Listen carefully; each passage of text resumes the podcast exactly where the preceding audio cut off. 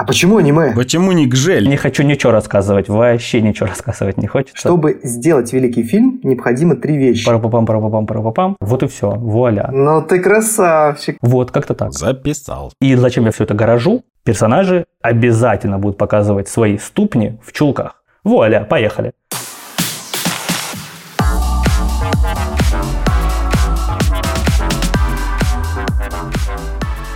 Всем сквош и стретч, дорогие друзья! Вы слушаете подкаст «Кто здесь аниматор?» С вами профессиональные аниматоры я Рашид Дышечев, 2D-аниматор, преподаватель школы анимации, руководитель студии Мультоград. С нами, как всегда, Андрей Тренин, 3D-аниматор, основатель клуба аниматоров и школы анимации, и Мербек Имаров, операционный директор школы анимации партнер подкаста animationschool.ru. В этом подкасте мы изучаем рынок анимации, следим за трендами, приглашаем специалистов из нашей индустрии. И сегодня у нас на подкасте замечательный гость. Он работал над созданием мобильных игр, мультсериалов, комиксов. Он запустил школьный YouTube-канал. Э, в данный момент он работает редактором на сериале Netflix. Открыл студию в Японии. Специалист по сценаристике Дима Шрамко. Привет! Дим, привет. Привет, привет. Конечно, э, как какой-то большой набор регалий, э, за которые иногда кажется, будто бы даже стыдно, как будто бы это все не ты. Э, ну вот как-то так. Всем привет. Но все правда. Да. Ну, все правда, да. Сегодня будем обсуждать синдром самозванца тогда, да? Да, кстати, хорошая, хорошая тема. Хорошая да. тема. Про синдром самозванца, но в ключе сценарий собственной жизни. Как его строить, на самом деле. Давайте поговорим сегодня. Потому что Дмитрий у нас э, сценарист в первую очередь, да, и как раз в этом смысле будет интересно пообщаться. Вот, Дим, смотри, а, Хичкок когда-то сказал, чтобы сделать великий фильм, необходимо три вещи. Сценарий, сценарий и еще раз сценарий. Можно ли соотнести эту фразу с реальной жизнью? И стоит ли писать сценарий собственной жизни? Как ты считаешь? Если честно, э, я считаю, что для разных людей это будет совсем по-разному. Для людей, которые любят все планировать, для людей, которые любят э, все держать под контролем, э, быть такими прям сжатыми, крепкими. У меня есть куча таких студентов. Да, это правда, это правильно. Они без этого не могут. Для людей, которые, наоборот, под контролем не могут существовать, и такие студенты тоже есть, это будет совсем-совсем-совсем неправильно. Поэтому не знаю, как это ответить. Ну, наверное, посмотрите на себя, подумайте о себе и решите, стоит ли вам идти за сценарием своей жизни, писать его, делать что-то в этом роде. Помнишь, Андрей, как мы э, на слете делали доклад про фрилансеров? И там угу. один, один из важнейших пунктов была самоорганизация. И оказалось, что большинству людей очень сложно организовать свою жизнь. А им требуется внешнее вмешательство, руководство, направляющие какие-то, управляющие и так далее. А когда человек сам пишет сценарий своей жизни и делает и его и исполняет, это, это как раз есть наша работа, в основном фриланс. Да, фрилансеры, да, да. они тем и отличаются. Мне кажется, вообще свой сценарий начинается, когда ты сам определился, когда ты уже понимаешь, что ты хочешь. Угу. Можно, наверное, это как отправ, отправную точку а, взять. И вот скажи, вот ты в, в какой момент ты сам определился и понял, что ты хочешь именно идти по сценарию, ну, то есть стать сценаристом? В какой момент? Э, честно, даже не знаю. Это было где-то на втором курсе моего обучения. Я учился, первое высшее образование, которое я получал, это был таможенник-экономист в Ростове-на-Дону. Угу. Это был второй курс, э, мне было 19-18 лет. И я не помню, что мы делали. Были какие-то общественные работы, куда нас вывезли, где я такой, нет, я совсем не хочу это делать. А, мы чистили аэропорт. Ростовский аэропорт мы чистили весь сверху донизу. И нам при этом объясняли, что мы здесь будем работать. Я такой, точно нет, совсем-совсем нет, надо что-то с этим делать. И такой, сценаристика, все, сценаристика, да, в тот момент. Мне такой сценарий в жизни не нравится. Да, Где-то помогает тебе вот это экономическое образование сейчас в жизни, в работе? Оно у меня не одно, у меня есть еще два. Ну, точнее, типа, еще один бакалавриат и еще одна магистратура есть. И э, есть такая поговорка, которую все время говорю студентам на занятиях, или там в студии все время говорю, или когда работали. А, сценарист должен знать все. Если он что-то не знает, он идет и узнает. Э, просто потому, что в работе приходится там писать про наркокартель. Mm. Идешь, узнаешь про наркокартель. Э, или там нужно писать про хирургов, которые сейчас что-то делают. Э, нужно узнать, как работают хирурги. Или э, идешь, узнаешь, как работают комики, когда у вас какой-то ситком про комика. И поехали, поехали, поехали, поехали. Все нужно знать. То есть жизненный опыт должен быть подкреплен. Грамотный, да. да, этими событиями. Как-то разговаривали с аниматором, он делал сцену, э, не буду говорить кто, бросок через бедро борца. Я говорю, кинь так, чтобы хрустнули позвонки. Он говорит, а у меня никогда так не было. Я не знаю, как это.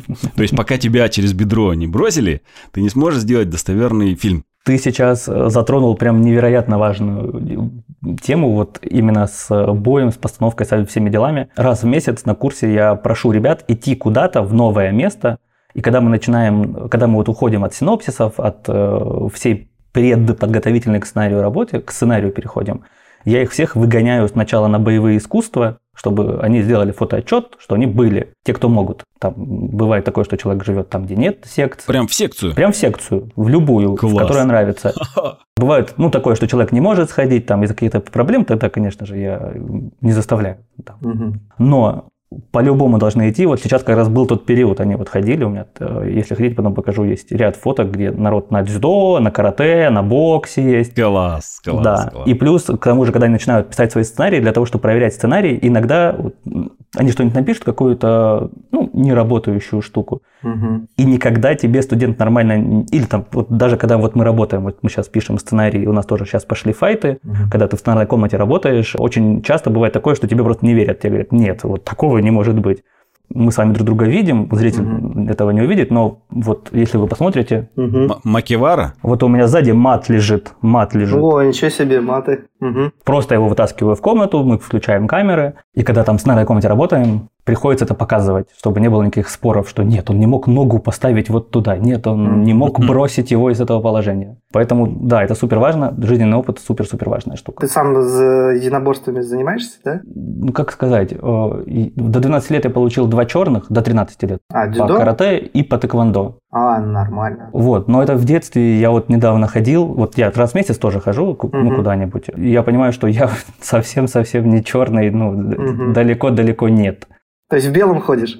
Да, в белом у меня обычная кимоножка. ага. Или когда я на бокс прихожу, я груша. Как-то так. Отлично. Я помню, что год назад, 27 декабря, когда мы там у Коли были. Э, Коль, привет, кстати. Да, привет. слушаешь. Вот, мы тогда как раз зимой вживую виделись. Мы что-то обсуждали спорт, кажется кто в качалку, кто куда. И Дима тогда, мне прямо очень запомнилась эта история. Дима сказал, что он сейчас ходит на бокс и на что-то еще, потому что ему нужно для сценария уметь правильно писать, э, как удары эти бьются. И я такой, я тогда вот впервые, наверное, вникся вот э, слово сценарист, то есть угу. я такой, а ведь правда, ему же нужно знать, как это писать, то есть он же Наверняка в интернете тоже можно вычитать, но когда ты вживую это пробуешь, ты можешь как раз это ощущение передать. И да. это вот как раз, мне кажется, предновогодний такой инсайт был. Я такой, круто. Вот Дима такой. Я потом mm-hmm. еще каким-то ребятам рассказывал. Система Станиславского. Ну, да, и, и при этом почему-то вот в российской индустрии ходит такой миф, что вот это все ложится на плечи аниматора. Весь актинг, весь отыгрыш, весь бой и т.д. и т.п. Mm-hmm. Но зачастую аниматоры не учились актерскому мастерству и драматургии сцены, постановки драматургии сцены. И поэтому сценарист должен быть помощником, должен прийти, начать показывать, с ним вместе взаимодействовать, начать объяснять, или должен быть сценарий какой-то, как в каком-то месте супер подробный, чтобы ты мог это сделать. А для этого его нужно написать. Ну, что-то мы, по-моему, далеко улетели. Ну да. Я представил тоже. А мне еще, еще пришло в голову. Говори. Да. Ну, говори, давай. Говори, говори, давай. Э, просто, ну, смотрите, психологи говорят, что можно прочувствовать и сочувствовать и психологическому состоянию героя. Но боль сочувствовать нельзя. Эмпатия? Ну да, да. Угу. То есть э, можно написать так сценарий, что ты заставишь сопереживать эмоционально. Угу. А э, чтобы зритель, читатель почувствовал боль от удара э, боксерского, да, это нужно как бы совсем другой скилл. Ну, да? тоже надо пережить, да, наверное. Да, это нужно пережить. А, ну или супер в это вникнуть, потому что есть, например, у меня студентки, и у меня есть э, сотрудница, девочки супер хрупкие, которые ну, ни в жизни не ходили на бокс и не хотят. Их же не заставишь. Но, как практика показывает, сесть, посмотреть часа два хороших действий, да даже вот даже не бокс, там, не знаю, вот я редко хожу на танцы, я не супер пластичный, не, не супер гибкий, не э, супер, но все равно хожу, иногда надо, и не могу многое сделать. Но вот посидеть, посмотреть часа два, как это происходит, все равно помогает, чтобы сцену написать, все равно ну, какой-то скилл постепенно, вникание в ситуацию, вникание в процесс в действии, он появляется. И ты можешь это передать, можешь написать. То есть насмотренность сценаристу тоже, в принципе... Супер важно. Ну, супер да, важно. да, да. Хорошо, откатимся немножко назад. Мирбек хотел вопрос задать, я его перебил. Да, да, да. Мир. Да, это не вопрос был, это ситуативная шутка была, поэтому А, идем. хорошо, значит, Эх. идем дальше. Вот получается, чем раньше самоопределение все-таки приходит, тем лучше, как считаешь? Да, да, да, да. То есть у тебя самоопределение пришло именно когда ты чистил э, этот аэродром, этот, да? Аэропорт. Там Аэропорт. какая-то, там какая-то такая история была, что э, я с детства любил рассказывать истории какие-то. М, мгм. А, И, и там же мы убрали, сели, и одногруппники такие, расскажи что-нибудь. Я начал рассказывать, что-то там, какую-то историю, не помню, да, вот Просто что-нибудь, типа... что-нибудь, что в голову шло. Мгм. Так прошло несколько часов, и потом одна девочка сказала, слушай, а у меня папа сценарист. Мгм, Приди к нам, может быть, что-нибудь там, он тебе Мгм. что-нибудь научит, что-нибудь расскажешь Мгм. ему. Мгм, Ну и с того момента и началась какая-то такая нормальная профессиональная история, когда я к нему пришел. м. То есть это был твой первый учитель, можно сказать? Да, первый учитель, да. Это был э, сценарист э, Южного парка. Вау. Так попал хорошо. Да, в Ростове. Э, он не знает русского, он не знал русского вообще. Я к нему пришел, его звали Мэтт, по-моему, или Эдвард. Э, вот как-то вот. У меня, в телефоне он, он зовется на, э, Эд. А. Это Мэтт или Эдвард, я не помню. Он был младшим сценаристом на первых сезонах. Вот мы с ним работали. Он делал мультики на Ютубе. Мид Арнольд, если кто-то знает, популярный такой большой мультик. И еще там ряд каких-то проектов. И вот я начал ему помогать, что-то делать. Причем я ничего не понимал на английском, точнее, я на слух английский понимал, никак с ним не мог э, говорить. Мы с ним разговаривали, я его сидел, слушал, кивал, что-то делал, а потом, если нужно было что-то сказать, вбивал в Google переводчик, и вместо меня говорил Google э, с ним. Э, И вот так вот прошло год-два, не помню. То есть это первый трамплинчик такой был, да, получается, да, в профессию. Соответственно, здесь как бы два фактора появляется. То, что ты сам, сам определился в тот момент, что что-то не то, да, во-первых, сначала Мгм. понял, что что-то не то. А второе, это как будто бы судьба тебя подтолкнула через случайного человека на сценариста, да? Ну, так То повезло, да, как будто бы. Ты как бы проявлялся, проявлялся, проявлялся, проявлялся как рассказчик, да, а потом Мгм. тебя судьба подтолкнула через случайно, случайного человека совершенно из неожиданной геолокации, так скажем. Да, вообще да, совсем. да, да. Очень интересно. Хорошо, давайте за этот моментик зацепимся. Я прям очень хотел, чтобы Дима тоже рассказал этот момент, потому что я помню эту историю тоже. Мгм. Я такой, расскажи про это, про себя такой, расскажи про это. Очень круто. То есть мне, мне нравится, потому что, я не знаю, я не верю во всякую мистику, да, но вот, по крайней мере, всегда, когда у тебя есть какое-то намерение, сильное внутреннее желание, всегда как будто бы тебе сопутствует некая удача. То есть, говорят же, там, удача любит там, это смелых, вот это все. То есть здесь я часто просто это замечаю. И вот в этой Диминой истории мне тоже это очень нравится, что Дима любит рассказывать, его просят рассказывать, это происходит, и внешние обстоятельства просто подталкивают человека к тому, чтобы... А вот есть человек, давай попробуй на другой уровень выведи, попробуй вот твои скиллы где-то поработать. Короче, мне эта история очень нравится. Как ты хорошо сказал. Да.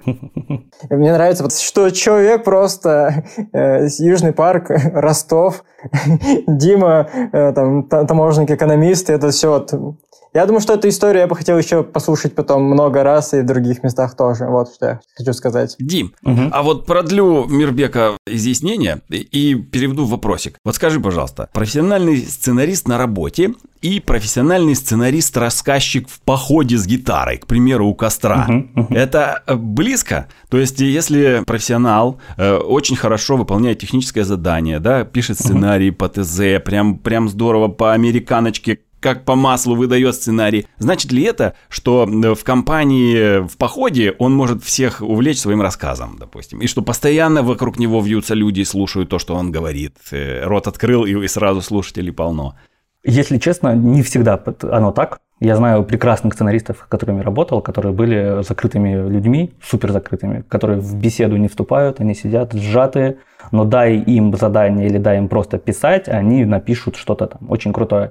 Но при этом, э, если совпадает так, что это человек, который открытый, который любит э, общаться, и он при этом еще не устал, вот, например, там, Не, не после работы. я, я после рабочего дня не хочу ничего рассказывать, вообще ничего рассказывать не хочется. Если он не уставший и с ним все хорошо, и он открытый, то да, это будет какая-то душа компании, которая будет э, способен увлечь и т.д. и т.п. Ну, это его работа, да, создавать увлекательный контент. Но просто будет ли это всегда и будет ли это правилом для хорошего сценариста? Нет, это будет зависеть именно от человека. А работают ли в жизни вот эти крючки, которые, триггеры, которые в сценарии, в жизни ты можешь Это вообще легко, человека- прям вообще да? легко. Спокойно То есть Класс. мы там проходим какую-нибудь интригу, работа с интригой, с тем, как ее закидывать, с тем, на, на что она делится, да, что, например, у интриги есть пять составляющих, точнее, у того, чтобы построить какую-то небольшую историю, какое-то не- небольшое предложение, которое будет строиться на интриге, там есть пять больших ключевых составляющих, крючок, спуск э, и т.д. и т.п., и они работают.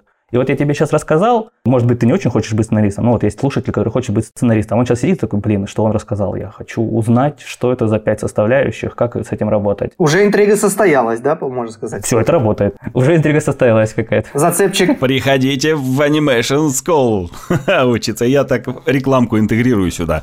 Э, Ребята, кто нас слушает, э, Дима, он наш преподаватель в Animation School, и он может научить вас э, делать такие крючки. Да. Как-то так. Хорошо. А вот смотри, жизнь на самом деле такая интересная штука. Она же иногда соблазняет э, какими-то другими сторонами, да, Мгм. своей, ну, не знаю, привлекательной стороной. Например, увести там, а, например, тот же сценарист может стать маркетологом, к примеру, да, то же самое, те же самые триггеры, крючки и так далее, то есть как бы как привлечь покупателя там и так далее. У тебя были такие моменты, тебе приходилось как-то вилять? Был вынужденный момент. Э, Я попал в 19 или в 20 лет, точно не помню, в первую студию, в большую, большую-большую студию. И с какой-то стороны я был не готов по скиллу к этой студии, с какой-то э, к полноценной работе там нарративного дизайнера, не сценариста, на- именно нарративного дизайнера. С какой-то стороны я был еще пацаном, потому что я тогда еще ходил, даже это было, это, это было 20 или 19 лет, я ходил после учебы. Меня взяли на неполный рабочий день, я приходил в таможенной форме, э, в офис и сидел, писал, совсем было не то. Э, И, короче, мне сказали, ты толковый парень, все здорово, но э, сценаристом ты свою рабо- работу не выполняешь. Плюс там еще был как конфликт небольшой э, с начальником, но без разницы. Мне сказали, будешь арт-менеджером, управлять э, концепт-отделом. Ну, там не управлять, а сначала просто менеджерить его работу. Потом дошел до того, чтобы ими управлять как-то и т.д. и т.п. Мгм. И я, чтобы не терять работу в геймдеве, чтобы остаться, чтобы быть, я такой, да, буду, конечно, кем угодно, только скажите, я буду вообще, ну, Мгм. буду, хоть уборщиком у вас. Мгм. И я с этого не слазил, потом еще, наверное, года полтора занимался художниками, делал ТЗшки визуальные, то есть э, я был человеком, который собирает рефлисты и задачи с художником. Э, Рефлист-мальчик, как называли меня в студии тогда. Рефлекс мальчик, интересно. Да, но это вот какой-то такой ус- ускок в сторону. Что мешало мне сказать, нет, не буду уйти со студии, да, и пойти искать новую работу сценаристом? Да ничего, просто страх какой-то был. Нужно все-таки держать какую-то определенную уверенность, да, чтобы не сворачивать с пути. То есть нужно, если ты уж сам определился, Мгм. да, то и к тому же жизнь даже сама тебя прям подталкивала, да, она создавала условия, типа вот он путь. То есть как будто бы дверь приоткрыта, и вот иди, пожалуйста, вот я тебя уже пропускаю. А потом, когда ты с пути свернул, ты даже стал, видишь, получается, попадать не в те условия, да, Не в своей истории, да, совсем. не в своей истории, да. И в итоге за счет чего ты удержался, за счет чего ты опять вернулся в сценаристику, за какой момент? э, У меня в голове вот был такой план, что я сейчас вот это все сделаю, что я буду там работать ради портфолио. Ради того, что у меня будет в корочке написано, что я был сценаристом не год, а я был сценаристом там два с половиной года. Потому что Мгм. меня не переводили с э, должности условно, просто другую работу дали. Вот я думал, вот я ж через, когда будет больше лет, я ж потом пойду, я ж смогу понтоваться этим и т.д. и т.п. И меня это как-то морально удерживало э, спокойно. А потом в какой-то момент начали сыпаться заказы, просто од- один за одним, один за одним, такие маленькие, реклама того, реклама сего, там что-то где-то поправить, где-то сериал пописать. Я такой, а я могу и без корочки, и без ничего. Так, Ну, грубо говоря, ты продержался какое-то Мгм. время, да? Просто Да. держался. Но знал, что именно сценаристика. И в итоге забрался на эту гору, и у тебя пошло. Мгм. Круто, круто, круто. Отлично. А вообще, на самом деле, в какой момент ты можешь сказать себе, что все, я сценарист? Честно, да до сих пор бывает такое, что да, нет, наверное. Э, Не знаю, э, в какой момент. Ну, наверное, когда первый раз э, вышел... Вот. Я могу сказать, что я признался родителям, что я работаю сценаристом, а не, а не хожу на учебу. Точнее, хожу на учебу с переменным успехом только через года полтора работы, когда игра вышла. Вышла игра, и там были в титрах мое имя. Была большая рекламная кампания там в Китае, где-то еще.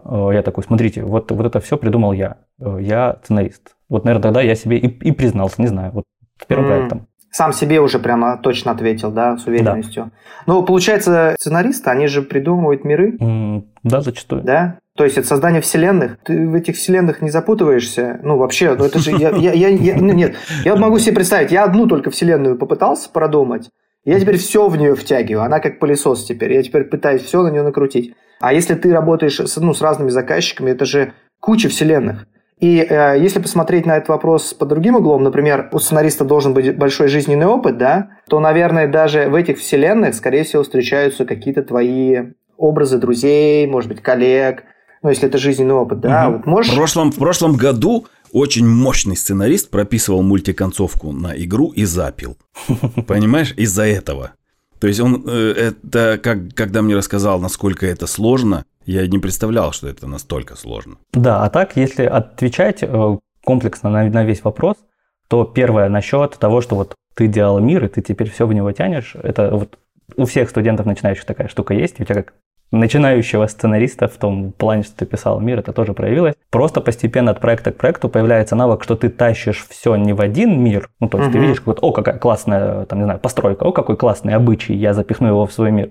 А ты тащишь его просто в копилку, я запихну его себе в идеи, чтобы потом однажды в какой-то мир запихнуть, где он будет нужен и он будет э, необходим. То есть ты начинаешь э, ресерчить и собирать не в одну идею, а в какую-то буферную зону, из которой ты mm. будешь вытаскивать дальше э, во все остальное. А, и вот этот навык переключаться, навык заканчивать, вот это в первую очередь навык заканчивать. То есть ты должен для себя понять, что если ты там закончил мир, дописать, все, он закончился, на этом мы закончили, поехали в следующий проект. Mm-hmm. Или если у тебя там много проектов одновременно, вот я себе поставил там какое-то время на один проект, там, понедельник, во вторник у меня уже другая жизнь, другой проект, поехали писать его, вошли, зашли, и т.д. и т.п. И вот так постепенно работаешь. То есть нельзя работать в, в один день над, над двумя проектами, потому что с ума сойти можно, да? Зависит от человека, на самом деле. Я видел людей, которые могли это делать. Э, мне трудно. Ну да. Ну и погружение не такое, да, то есть тут можно да, глубже да. нырнуть, потому что дольше, дольше как бы погружение происходит.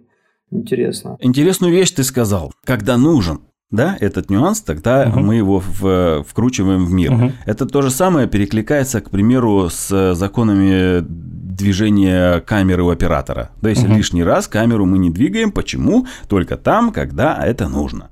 И в мирах угу. то же самое, соответственно, да? Да, да, да, да. Так.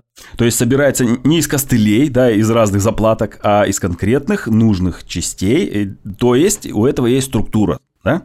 А, давай с этим разберемся. Если мы говорим о предсценарной разработке, то она будет базироваться у нас на трех больших-больших вещах. Во-первых, нужно проработать мир, э, раз. Во-вторых, нужно проработать персонажей. И в-третьих, нужно проработать мировой конфликт, или вот этот вот большой конфликт, э, в рамках которого или на фоне которого будет все происходить. И все это совокупить. И в зависимости от того, какой школе сценаристики мы придерживаемся, с того мы будем начинать. Там, в Голливуде, в стандартных школах учат, например, начинать с персонажа. Придумали главного героя, и потом от него начинаем придумывать мир, от него начинаем придумывать историю, и все остальное идет. Угу. Это как фильмы по игре сейчас, да, такое? Да, условно так же. Угу. В той же Европе чуть-чуть по-другому. У, у них принято сделать какую-то минимальную разработку мира, ну совсем небольшую на самом деле, и потом придумать персонажа, и только потом ехать в историю. И если вспоминать то, о чем я говорил насчет буферной зоны. Вот у нас есть структура придумывания мира. А там будет состоять из того, что мы пропишем шесть основных сфер жизни мира, это экономику, политику, естествознание, магия, антураж и т.д. и т.п. В нужном порядке. Мы при этом придумаем лор, историю этого мира и все остальное. Угу. А вот про идеи и про буферную зону я говорил, что вот я хожу по жизни, смотрю сериалы, читаю книги, что-то еще делаю. Из всего этого выцепляется куча идей каких-то. О, какой прикольный обычай, о, какая интересная традиция. О, там, не знаю, в Сибири шаманы для того, чтобы сделать самый сложный ритуал шаманский в Сибири, нужно сломать себе колено. Ого, нифига себе. Так вот, я их просто выписываю отдельно в идейник, который там раз в месяц еще и проверяю.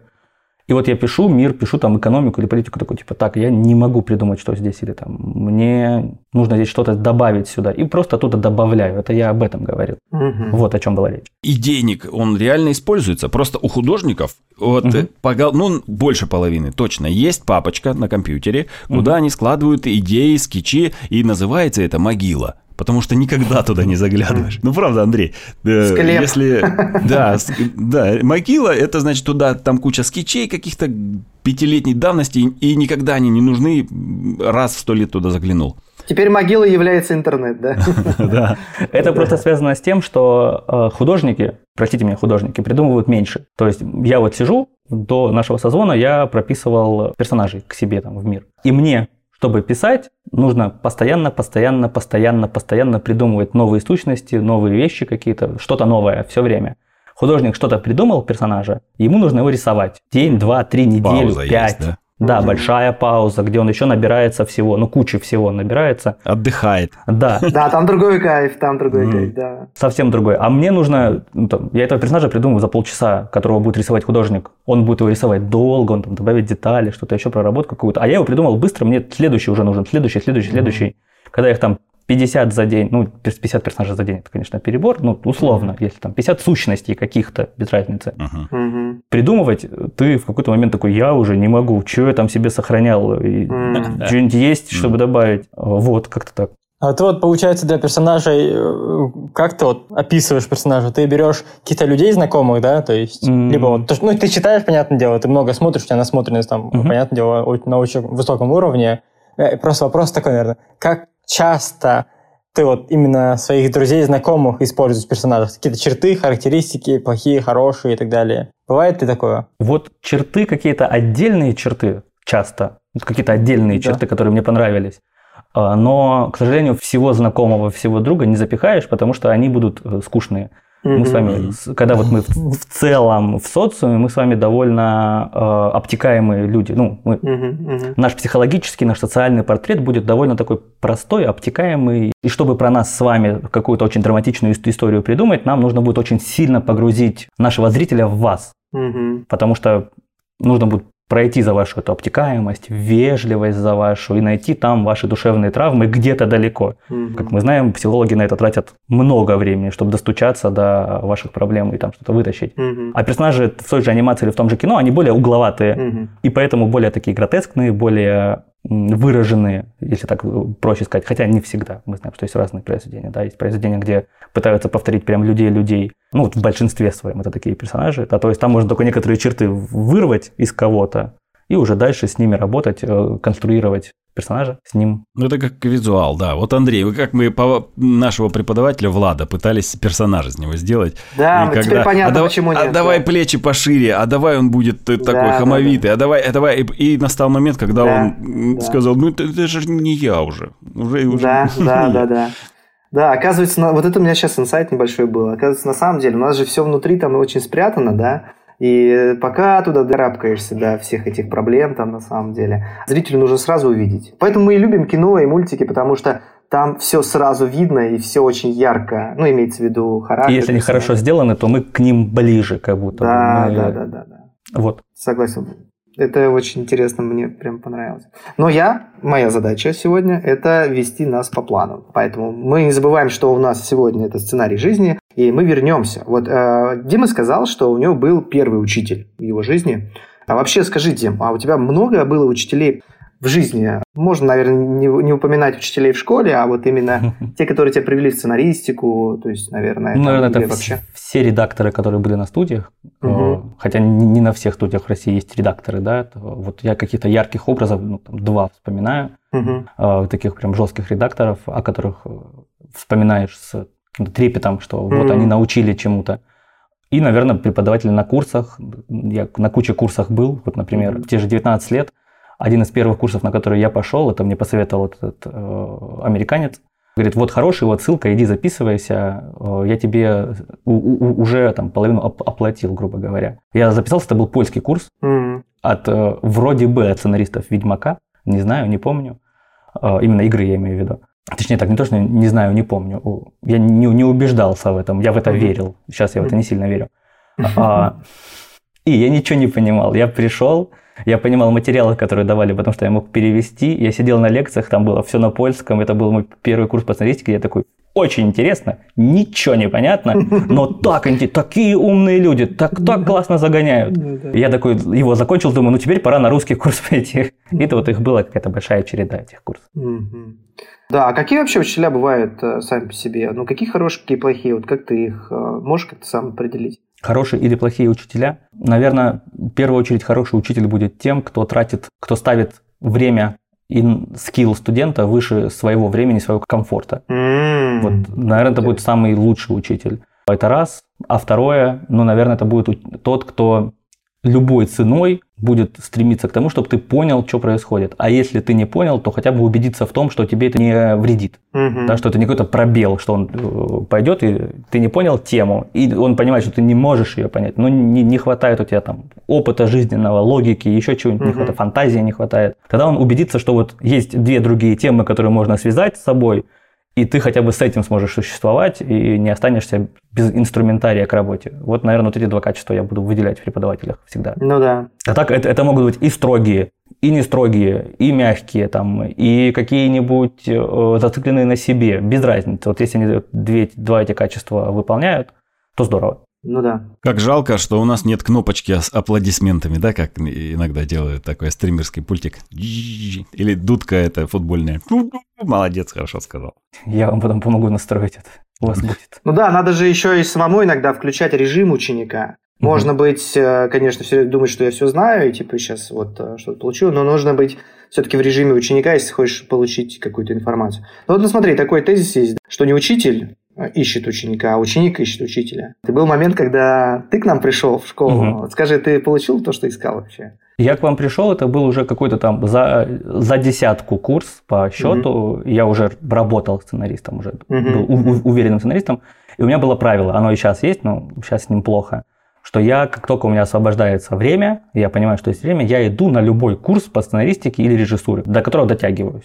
И я в какой-то момент, о, мультики, и пришел к вам. Мгм. Сказать, что я нашел что-то такое прям супер невероятное, ну да, там были инсайды на курсе, несколько прям таких вот про мультипликацию, которых я Мгм. не знал.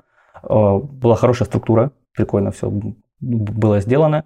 Но так большинство информации были уже плюс-минус э, мне из- известны. Да? Хотя заплатить немного денег ради даже пары инсайтов, которые Мгм. меняют твою работу, это все равно здорово. Вот как-то так. Ну да. Как-то так я к этому Ну и в итоге, в итоге ты у нас э, сейчас сам стал преподавателем, и тебя Мгм. многие студенты очень любят и рекомендуют. И вот еще такой момент есть, вот э, среди аниматоров обычно это я вот слышал, да, вот человек, например, много чему научился, нашел какие-то секретные принципы, какие-то скрипты скачал и так далее, да, и потом не делится ими. Держит их как бы при себе, Мгм. и на вопрос, что не рассказываешь, что не показываешь, говорят о том, что если я буду всем рассказывать, э, я буду неконкурентно способен, как э, это происходит сейчас. Вот как ты к этому сам относишься? Вот Супер положительно, потому что я в какой-то момент пришел в анимацию и начал работать с мультиками прям осознанно из-за того, что э, или там вот тоже аниме, про которое да, дальше поговорим, Мгм. потому что большинство проектов мне не нравится, мне хочется делать то, что мне нравится, Мгм. чтобы оно было того качества, которое мне нравится, и т.д. и т.п. И если будет куча сценаристов, которые могут делать то, что мне нравится, то это будет выполнена моя цель. Я буду смотреть то, что мне нравится. А, Вот и класс, класс. Да, поэтому я только за. А вообще вот э, к этому вопросу, кнут или пряник, как относишься? То есть как вообще, в каких пропорциях работать со студентом? У тебя, может быть, какие-то свои есть фишки на курсе? Кнут или пряник. Супер-супер-супер зависит от того, где и в каких учреждениях мы обучаем. Да? Если мы говорим про какой-то вуз, там, современный российский, или там, ну, не знаю, СНГшный вуз, там, наверное, нужно начинать с кнута, Мгм. э, потому что отношение к тому, что происходит э, в обучении, такое полу, полу не хочу, полу меня заставили, полу не пойду. А вот когда мы говорим про курсы, которые там, вот мы Мгм. Преподаем, человек пришел, заплатил, он супер замотивирован, он уже пришел, как бы, да, Мгм. он готов тратить свое время, когда он уже работает, когда он там учится или что-то еще. И тут начинать там с кнута или работать вообще кнутом, как по мне, будет э, супер неправильно. Вот прям Мгм. супер неправильно. Мгм. Они пришли за продуктом, надо им дать пряник, вот вам продукт, чем больше и красивее пряник э, сначала, тем более замотивированно они будут дальше учиться. А вот дальше уже можно начинать работать с каким-то там, псевдополукнутом, который будет заставлять их не терять мотивацию. У меня есть большая лекция в курсе про то, как работает наша психология во время обучения, что у нас есть э, там пик мотивации, мы начинаем учиться, сталкиваемся с первыми проблемами, мозг начинает адаптироваться к информации, и у нас мотивация пропадает очень сильно. И вот в этот момент преподаватель должен это заметить у всей группы или у отдельных студентов и включить там кнут или еще больше пряник, что-нибудь включить. Или псевдополукнут. Я уже за- записал это выражение. Псевдополукнут. Под псевдополукнутом имею в виду, что у меня раз в блок, раз в тему есть экзамен. И я первое время прям очень страшу экзаменом ст- студентов на лекциях, и они приходят прям супер дрожащие на экзамен, прям вот как будто бы они в ВУЗе готовились на экзамен. Мы включаем лекцию, я говорю, да расслабься, все в порядке, просто поболтаем и пойдешь дальше, вот расскажешь мне, что ты там узнал, все дела. И люди прям выдыхают, но ты видел, что из-за этого стресса они прям супер собрались, прям очень здорово себя повели, собрали все знания, на следующее занятие приносят классный материал после этого. А потом следующий экзамен, и я уже такой строгий сижу, а ты что, думал, не будет экзамена? Будет. И человек только в момент экзамена теперь начинает стрессовать. И, ну, короче, есть такая игра. Ну, ты красавчик, красавчик. Устраиваешь, конечно, эмоциональные качели для людей. Не соскучиваются ребята, если Да, это же было первое дело, которое я сделал, как начал преподавать, это пошел на курсы преподавателей чтобы выстроить систему. Как обычно делают сценаристы, да? Да, да, да. Боксерский Пошел кружок, учиться тому, чтобы это делать. Потом учиться, учить, учить. Вот, поэтому как-то нормально ответить на кнут или пряник для разных студентов разная работа, совсем-совсем разная. Нужно понимать, в идеале вам, за, если там это какой-то совет преподавателям, хотя я не думаю, что я со своим опытом могу кому-то давать какие-то советы, ну вот вдруг оцените студента, прям вот хорошо оцените за первые два месяца, за месяц, и после этого понимаете, что вот на некоторых надавливать нельзя, потому что они просто вытекут и разочаруются в том, что делали. Хотя они могут и не разочароваться за жизнь потом дальше, а вот из-за вас разочаруются. Mm-hmm. А на некоторых нужно, наоборот, супер надавить, потому что он там ленивый, э, он думает, что это очередная школа, ему мама заплатила за этот курс, или папа, или еще кто-нибудь. Хотя талантливый. Иногда надо таких там, поставить, грубо говоря, на место. Хотя вот не надо грубить или что-то еще там вроде делать, но вот придумать способ. Здорово. Быть таким наставником, в общем. Да, да. Ну, Для да, да. ребят, которые приходят, да, и за каждым индивидуально следить. Прикольно. У меня за первый месяц собирается такая по абзацу большому описание каждого студента, Угу. которое я потом еще с ними корректирую. Но это что-то мы прям улетели в, какую-то учебную деятельность. Нет, на самом деле, я, я просто очень внимательно слушал, потому что я считаю, что ты очень хорошо на этот вопрос ответил. Мне очень понравилось. Спасибо. Ну хорошо, тогда давайте мы плавно будем переходить от преподавания. Вот ты, да, преподавал, преподавал. Вообще, на самом деле, вот э, что меня удивляет, а, у тебя такая просто рикошетом жизни движется. Ты вот э, э, на самом деле преподавал, преподавал, преподавал, а потом взял и стал преподавать аниме. Мгм. Ты родился в Свердловске, рос в, в, в Нижнем Тагиле, получается, потом в Кытлыме, да, это Мгм. в Уральских где-то горах, потом еще и в Краснодарском крае пожил, Мгм. потом в Ростове, наконец, в Москве, сейчас тоже где-то все путешествуешь. В основном ты, в принципе, был в российской культуре в такой, даже еще в глубинке, Мгм. да, можно сказать, выварился в этом во всем. А почему аниме? Почему не гжель? Почему? аниме? Почему ты даже на аватарке, даже на аватарке а, на школьном сайте в каком-то костюме типа под Кимоно. кимоно. Там, э, я не знаю, что это за, этот, э, за костюм, но расскажи, почему. Мы уже тебя Рерихом прозвали заочно Рерихом. сегодня до передачи. Да. Хорошо, спасибо. Почему аниме? Вот смотришь ты мультики какие-то в детстве, вырастаешь из пяти лет и понимаешь, что что-то прям совсем скучно, прям неинтересно, не, не про тебя, э, совсем не про тебя, и вдруг э, тебе говорят, смотри, а вот это про тебя, и показывают там условного Наруто Мгм. или еще что-то в этом роде, и ты такой, о, вау, это про меня. Там это там подростки что-то делают. И мультиков про подростков с подрос- с подростковыми проблемами, с лелеянием подросткового эго, да, что там стремись, ты всего добьешься, там друзей не бросают, вот это вот все. Их же не было, и никакого медиа не было такого. То есть у нас были мультики, какие-то прям детские, там никелодиевские мультики, тоже довольно детские. И были фильмы. Ты приходишь, отец смотрит девятую роту, ты такой, ну, пусть смотрит дальше. Ну да. Вот. И чего-то надо было искать, где-то это надо было искать. Я в какой-то момент это искал в книгах, в э, в какой-то момент э, мне такие, во, это еще можно и смотреть подростковые медиа. Ты такой, вау. И начинаешь в это погружаться. То есть это в детстве было? М, Ну, в подростковом возрасте было, да, в получается? подростковом, ну, в 11. М. По-моему, первое аниме я посмотрел в 11 лет. Мгм. Вот. Это был Наруто. Наруто. Это даже было не так, это было так. Мне показали AMV, то есть э, Animation Music Video с Наруто под Linkin Park. Я такой, Linkin, вау, Linkin Park, ого, это лучше Короля и Шута. Мгм. Простите, все фанаты Короля и Шута, я его тоже очень люблю.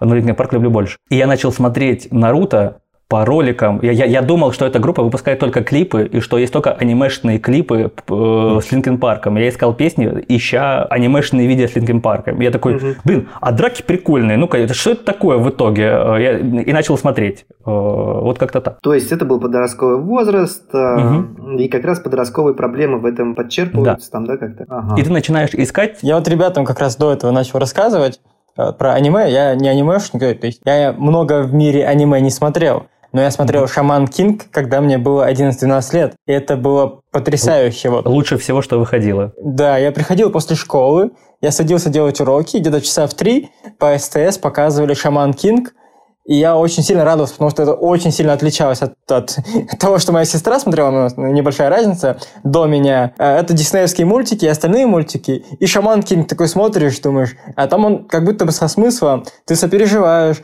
ты потом еще одноклассниками идешь, разговариваешь об этом, и ты реально сопоставляешь себя с этим миром, и вот э, Шаман Кинг это вот первый такой осознанный, грубо говоря, мой мультик, точнее аниме. Mm-hmm. Я оттуда помню.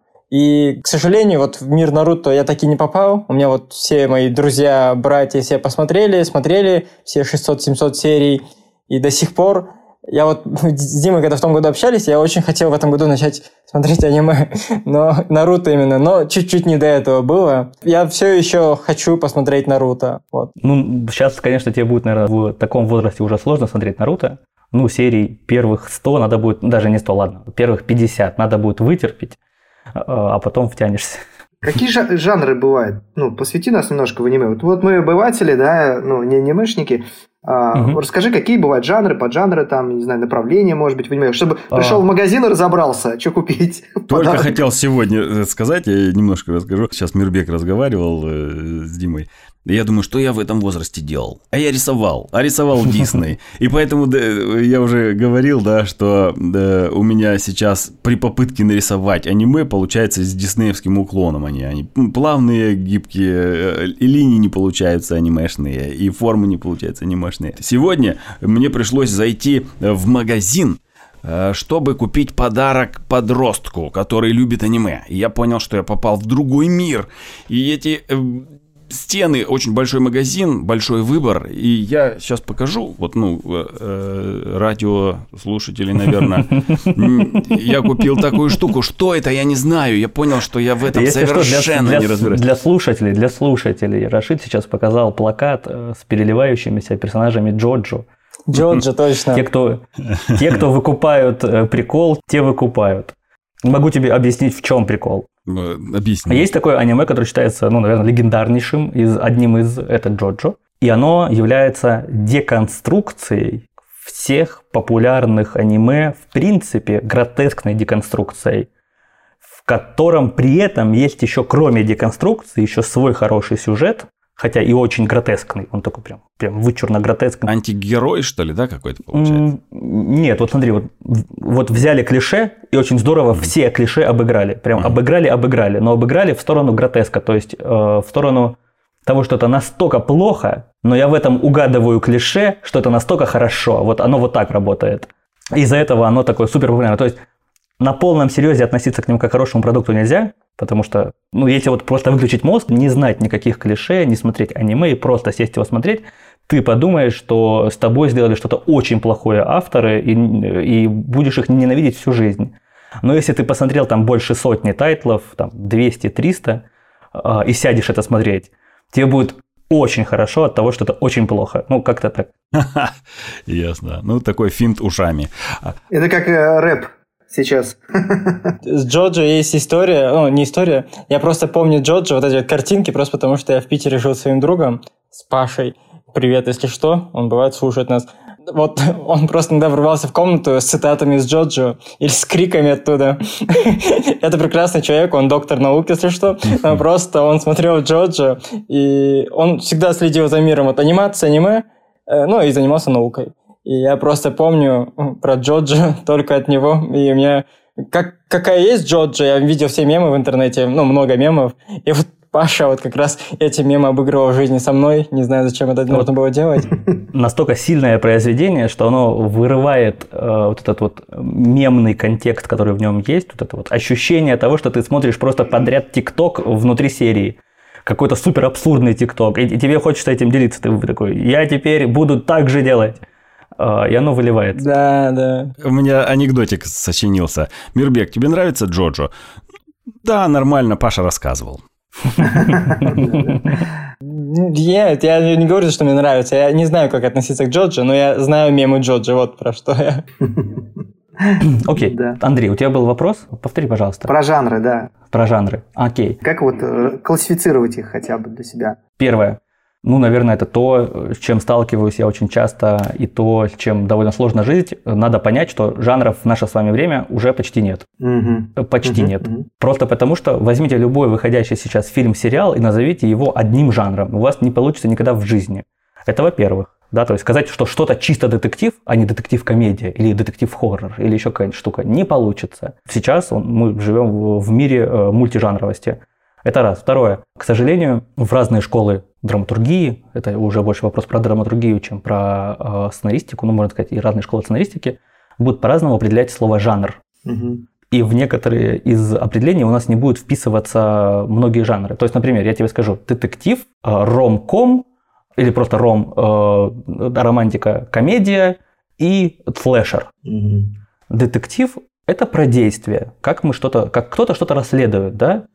Э, и чуть-чуть про сюжет. Романтика у нас будет про взаимоотношения и про эмоции, которые мы будем получать от него. Но действие там может быть любое. Ну да. Когда мы возьмем слэшер, это именно про характеристику действия, да, что там вот будет вот эта вот погоня э, с э, мясная всеми делами.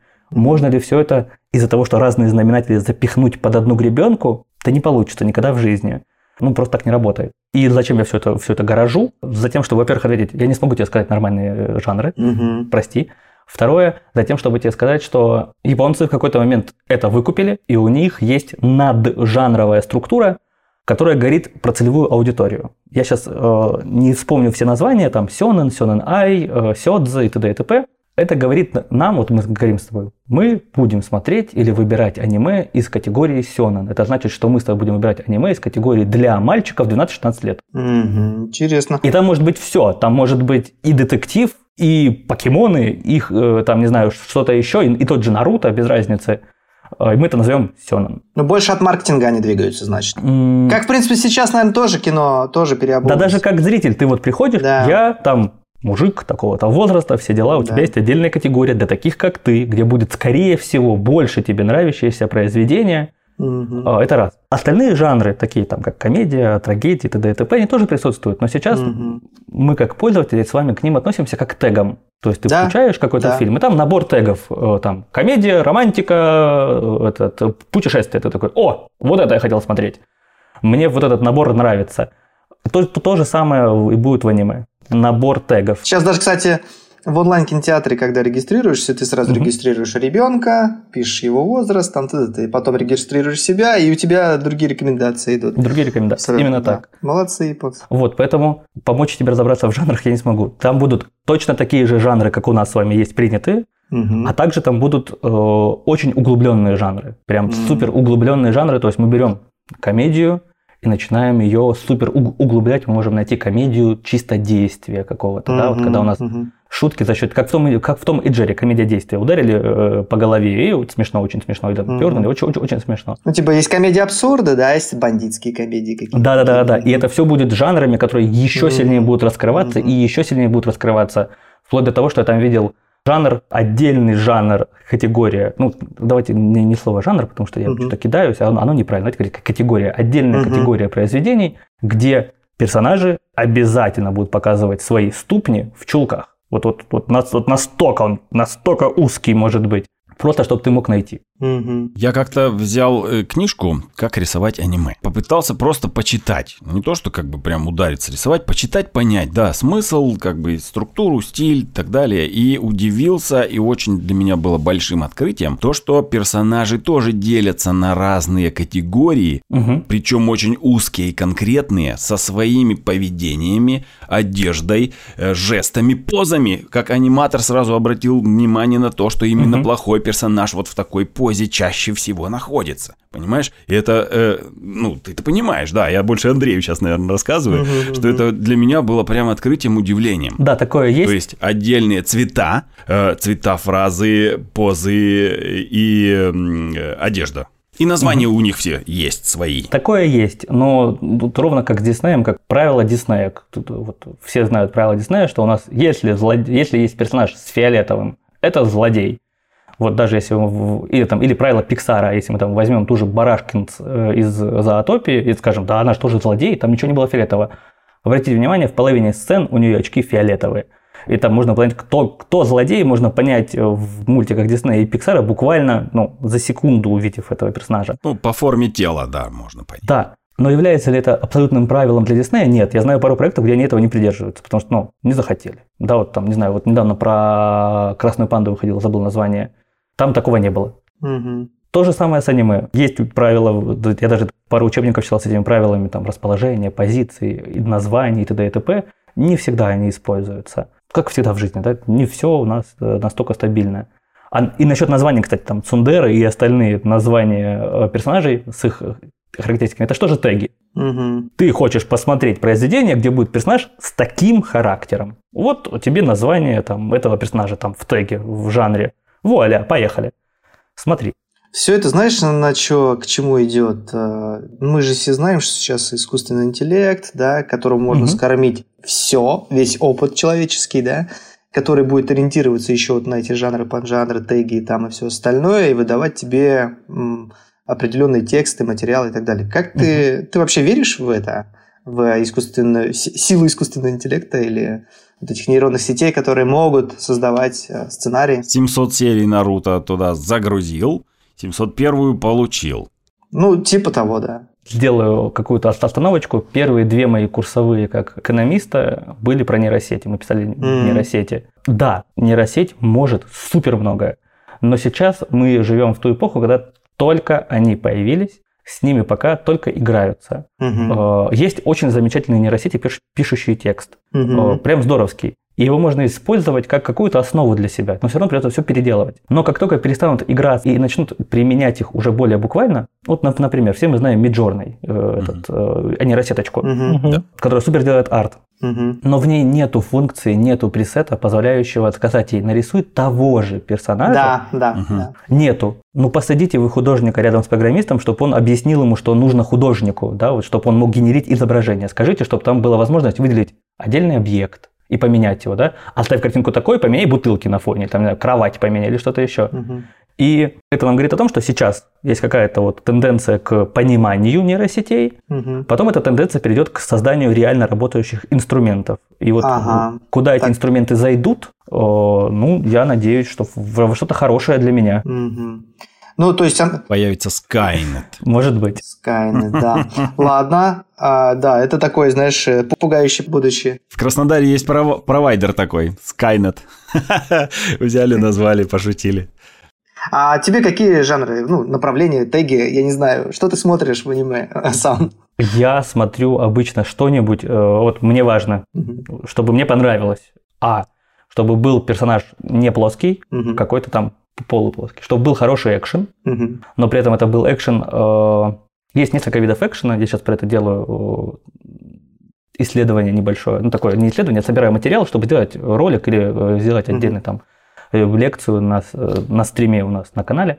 Ну, короче, есть экшен первый, эмоциональный, когда мы с вами просто орем друг на друга, и мужик бьет другого мужика, но при этом м, это может про- продолжаться сколько угодно. Вот те, кто смотрели Fairy Tail, знают такое. Мгм. Это сейчас больше к аудитории об- обращаюсь. И это экшен, где мы просто смотрим, как э, два человека эмоционируют, и это чем-то заканчивается, да? Мгм. Как, как- как Гарри Поттер напротив Волан-де-Морта с палочками.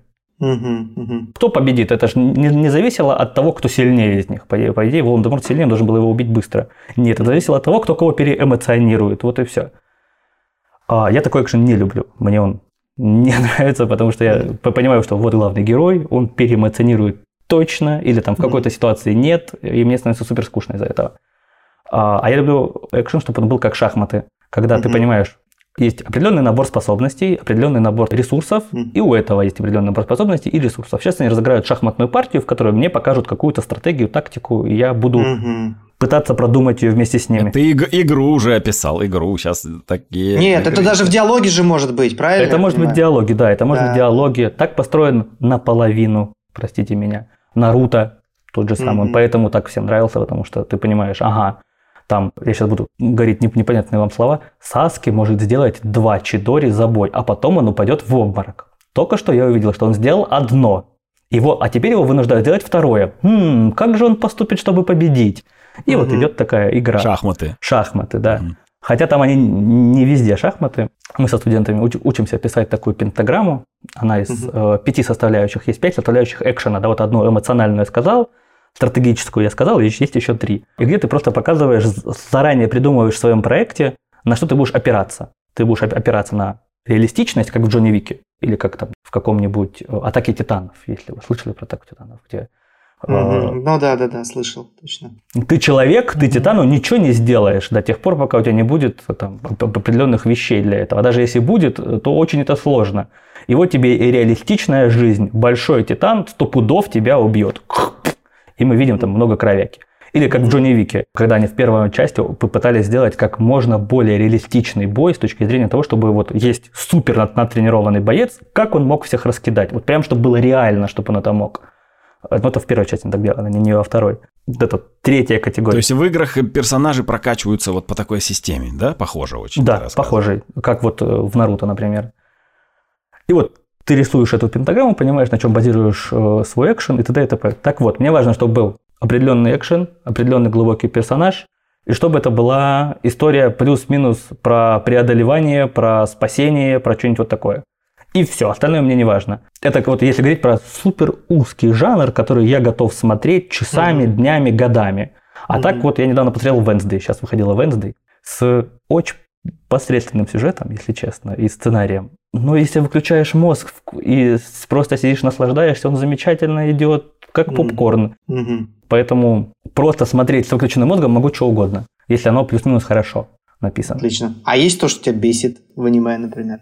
Mm. Такие моменты. То, что вот, ну, думаешь, как же плохо на самом деле? Ну, почему?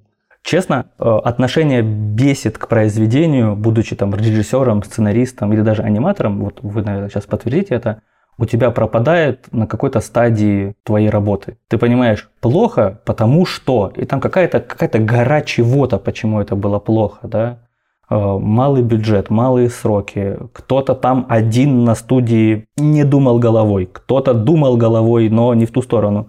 И ты перестаешь думать, что меня как он бесит, что это такой плохой сюжет. Ты думаешь, блин, что у них там случилось? Что произошло, почему это так, и совсем никакого негатива не появляется. Не знаю, вот у, у меня не возникает почти нигде негатив. Максимум, максимум. А можно я скажу, что меня бесит в аниме? Давай. Когда студенты у меня приносят рисунки эмоций шаблонами аниме. То есть я прошу понаблюдать на, на, над настоящими реакциями, да, когда бровка шевельнулась, когда человек занервничал, куда мускул, мускул губы потянул, когда он испугался. А приносят студенты прям шаблонные рисунки такие анимешные. Ты, ты, ты знаешь, глазки, крестики там, ну или там... Угу. Прекрасно понимаю тебя. Вот это прям воюем-воюем, что, мол, ребята, посмотрите на мир, не надо копировать прямо. А ты их попроси, ты им объясни что большинство эмоциональных реакций в аниме из-за того, что у нас есть супер простая упрощенная графика. Если вы посмотрите на, на лица в аниме, у нас зачастую даже mm-hmm. нет, там, не знаю, бровной линии, не, не бровной, господи, подбородочной линии или, да, или да, носогубной да. линии, mm-hmm. нет, то есть полоска губ, все, все дела. Из-за того, что мы не можем классно от, от, отыгрывать мимику в аниме, мы создаем надмимические э, элементы. Шаблоны. Гротескные. Угу. Капелька какая-то, громадная капелька пота да. какие-то красные полосы на щеках, да, какие-то глаза звездочкой силы. Скажи. Ну, символы. Э, да, символы. Скажи, вот эти все эмодзи угу. мы не используем, мы делаем только мимику. Угу. По идее, вот моим сценаристам это помогает студентам. Они такие, а, это отдельные вещи, это не одно и то же, это не мимика, это, это разная штука. Это графические элементы над лицом, там, допустим, над лицом, восклицательных знаков нарисует, удивился персонаж. Именно, все, все, все убирать. Вот. Э, Ясно, Когда вот я работал арт-менеджером, у нас было одно из тестовых для концепт-художников было нарисуй мне вот эти пять эмоций на расстоянии 100 метров стоит персонаж давай, вперед. Mm. И, и когда он в 100 метрах, это вот ну, очень ну, маленький да, да. человечек там с ноготочек. И вот попробуй выразить. Ты там восклицательных знаков не, не, не нарисуешь, точечки тоже не, не нарисуешь. Как оно будет? Хотя это сейчас не поможет тебе, это не, не про мимику. У нас, у нас делают э, одними глазами, без, без участия бровей, э, допустим, и рта. Можно угу. глазами передать там набор эмоций. Какой-то. Да, это тоже здорово. Или руками. Согласен. Только рукавички Микки Мауса, к примеру. Или, если хочешь, отправляй их смотреть аниме, где нет этих гротескных мимических, э, надмимических выражений, где нету этого, где это не используется. И пусть смотрят и оттуда берут, где есть нормальная мимика. Э, И будет здорово. Спасибо. И, Дим, Мгм. посоветуй нам пару тайтлов, М, что посмотреть. Такое, что, ну, может быть, э, давай так. Это 20-25 лет, э, молодые люди, Которые не смотрели аниме. которые не смотрели аниме. Давай сейчас придумаем целевую аудиторию и в нее сейчас бахнем. Примерно. Вот давай. Не, не смотрели аниме, любят умное продуманное кино и считают, Мгм. что аниме это кривляние, крики э, и что-то вот в этом роде. Да, давай. Грубо говоря. Да. Мгм. Я таким студентам, когда начинаем учиться, или там, когда приходит человек в студию, у меня есть... э, не люблю это делать. Вот недавно я это делал. Иногда начинающим сценаристам, которые приходят э, со мной работать, или когда я работаю редактором, я им выделяю оплачиваемую неделю на посмотреть аниме. Мгм. Меня это чуть бесит, потому что я им плачу за то, что э, они просто смотрят мультики, но м, по-другому не могу заставить людей тратить их время, мне совесть не позволяет. То же самое делаю со, со студентами. Мгм. И вот если есть от- отторжение, идите, посмотрите э, два тайтла. Первый называется э, «Обещанный Неверленд», первый сезон. Второй называется э, «Парад смерти», по-моему, называется. Сейчас я даже проверю. Наверное, «Парад смерти». Записал. Да, Death Parade. Вот два штучечки посмотрите, в них не так много анимешных клише, они довольно умные, они продуманные, все, все дела, и должно сработать, что вы такие, а, это не только про кривляние, это еще и вот это. Но, но, в «Обещанном Неверленде» есть второй сезон, его не смотрите, если не... Как еще раз обещанный Неверленд. Неверленд. Ага. Дим, Да. а можно вопрос? Вот внезапный, Мгм. хаотичный. На днях ребенок меня спросил, дочь, говорит, почему вторая часть всегда лучше первой, а третья хуже второй? Вот, давай разберемся с тобой с этим. Не всегда, не так это работает. Разберемся. Первое. Когда мы говорим про вторую часть, тот же обещанный Неверленд, он получился очень плохим. Очень плохой, ужасный второй сезон, просто отвратительнейший. Все потому, что у них был первоисточник, манга. А, Это то, за счет чего зарабатываем мы денежки на аниме. Можно будет потом про это поговорить. Так вот, и они взяли на первый сезон всего там 30 или 40 глав и запихали в первый сезон. А во второй сезон, из-за того, что они спешили, у них там были производственные проблемы, и еще несколько проблем было с командой, и их заставили при этом еще запихать 140 глав в сезон. 140. Заставили. Когда ты сценарист, у тебя такая задача, да, их заставили, и ты вырезаешь, что только можешь, комкаешь, как только можешь, делаешь что-то, чтобы оно работало, и вопреки всему, и т.д. и, и т.п. И мы получаем, что получилось ужасно, второй сезон ужасный. Теперь берем тот миф, откуда у нас э, растут ноги про то, что вторые части лучше, лучше, бодрее. Да. Ага. Вторая часть Гарри Поттера лучше первой части Гарри Поттера, вторая часть Шрека лучше первой части Шрека. Терминатор 2 интереснее Терминатора 1 там и так далее. Терминатор 2, да, и т.д. и, и, и т.п. Все фильмы, что мы с тобой сейчас назвали, были в первую очередь экспериментами, в которые супер никто не верил. И в которых был маленький бюджет, у- которые использовали экспериментальные технологии. То есть За что получил Шрек Оскар? Шрек же у нас получил Оскар. Ради, ради него сделали мультипликационный Оскар вообще в итоге. И т.д. и т.п.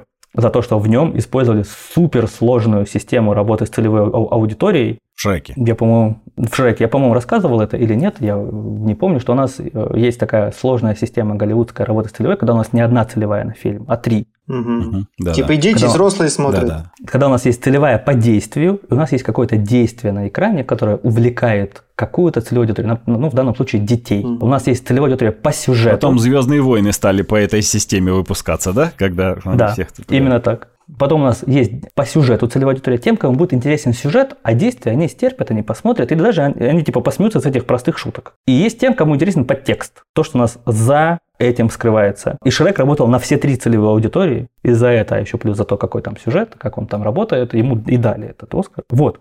Ну, это был эксперимент с маленьким бюджетом. И вот эксперимент выстреливает. И мы вкидываем туда крутого режиссера, вкидываем туда крутой, крутого сценариста, классную команду, наворачиваем все сверху.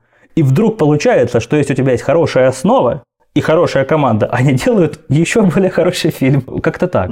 А третья часть? Мы берем с тобой, едем дальше. У нас была хорошая команда, хорошая основа, все дела. Мы из этой основы выжили как можно больше всего. чтобы сделать крутой И фильм, все закончилось. крутой сериал. А приходит третья часть, третья основа, и все закончилось. Нам либо уже нечего выжимать, и мы начинаем паразитировать на том, что было до этого, да, пережевывать. У нас э, звезду смерти второй раз взрывают, вот это вот все происходит, и т.д. и т.п. Либо мы решаем поставить все на конвейер, придумываем большой, далекий план идущий, понимаем, что нужно экономить деньги и экономим. Очень часто треть- третьей части по бюджету меньше вторых частей. Либо у нас нету вдохновения у кого-то из тех, кто до этого делал, потому что «А давай ты еще один фильм про это же снимешь, чтобы он также работал. Ты такой, как третий раз про одно и то же, чтобы оно работало, я так не могу.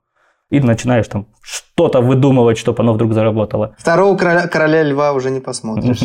Да, второго короля льва не посмотришь. Да, ну, наверное, там уже дальше двигаться некуда. Если взять, к примеру, Gears of War, да, майкрософтовскую игрулину, стрелялку, первая часть, там просто зарядил, пострелял. Да-да-да. Вторая часть, там уже сюжет интересно, все так здорово вплетается. И механик много наворотили. Третья, там массы, сотни врагов, то есть масса, массовки такие, что очень красивые локации.